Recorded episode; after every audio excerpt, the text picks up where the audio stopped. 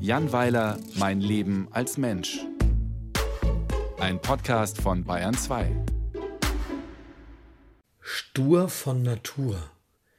Lange dachte ich, ich sei die internationale Benchmark für Sturheit. Ich kann unfassbar bockbeinig sein, was meine Ansichten betrifft.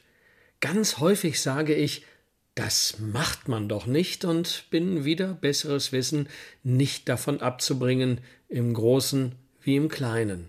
Beispiel. Ich habe Lust auf Nutella, was selten vorkommt. In der Küche ist noch ein Glas, das Nick beim Auszug vergessen hat.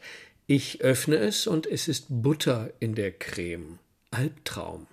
Ich finde, das macht man nicht.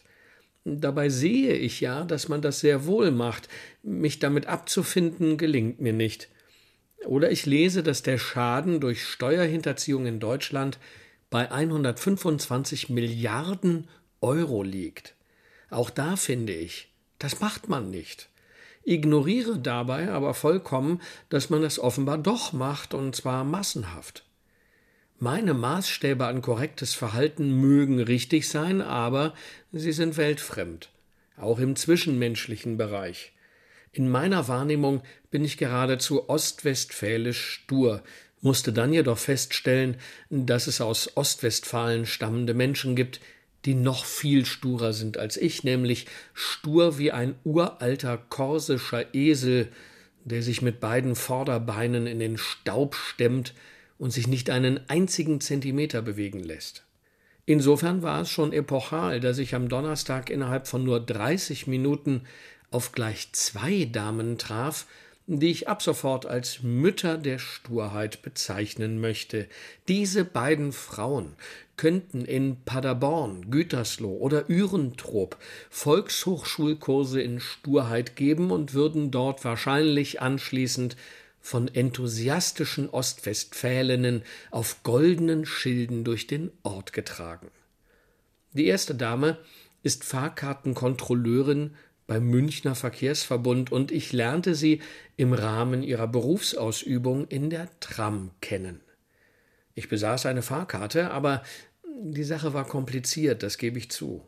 Ich hatte nämlich mit der Handy-App ein Kurzstreckenticket gekauft. Darauf ist die Haltestelle vermerkt, an der man zusteigt.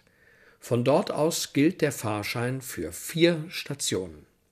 Aber dann kam die Tram nicht und ich machte einen Spaziergang bis zur nächsten Haltestelle, an der die Bahn wenige Minuten später eintraf. Ich stieg ein und fuhr los. Ich entschied einfach von da ab vier Stationen zu fahren und zwischen der dritten und der vierten wurde ich kontrolliert. Die Dame sagte, dass der Fahrschein ungültig sei, weil ich bereits mehr als vier Haltestellen von der im Ticket ausgewiesenen Einsteigestelle entfernt sei. Ich sagte, dass ich aber dort gar nicht eingestiegen sei, sondern eine Haltestelle später, also bisher nur drei Stationen absolviert habe. Sie antwortete, dass sie mich auch eben habe einsteigen sehen. Ich sagte, ja, dann ist doch alles okay. Sie erwiderte tonlos, Ihr Fahrschein ist aber ungültig weil sie mehr als vier Haltestellen von der im Ticket ausgewiesenen Einsteigestelle entfernt sind.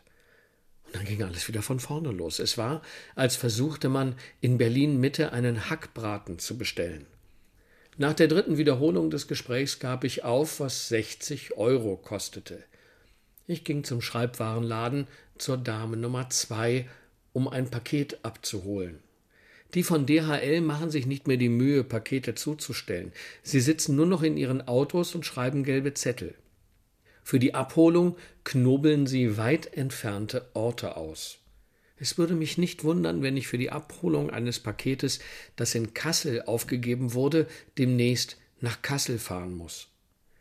Ich wartete zwanzig Minuten, bis ich an der Reihe war. Ich sagte, dass da ein Paket für mich lagere. Die Dame sagte Zettel und ich stellte fest, dass der noch zu Hause war. Ich bot meinen Ausweis an, da steht auch alles drauf. Sie sagte Zettel. Fünfmal das Ganze. Sie war bei genauer Betrachtung sogar noch ein bisschen sturer als die Kontrolleurin, weil sie überhaupt nur ein Wort sagte, nämlich Zettel. Vielleicht kann sie überhaupt nur dieses eine Wort sagen, und es ist ein großes Glück für sie, dass sie einen Job gefunden hat, in dem man auch nur dieses eine Wort benötigt. Ich fuhr dann ohne Paket nach Hause und ich fuhr ohne Fahrschein. Zum ersten Mal und mit Absicht. Ich finde, ich habe noch was gut beim Münchner Verkehrsverbund. Da bin ich jetzt stur.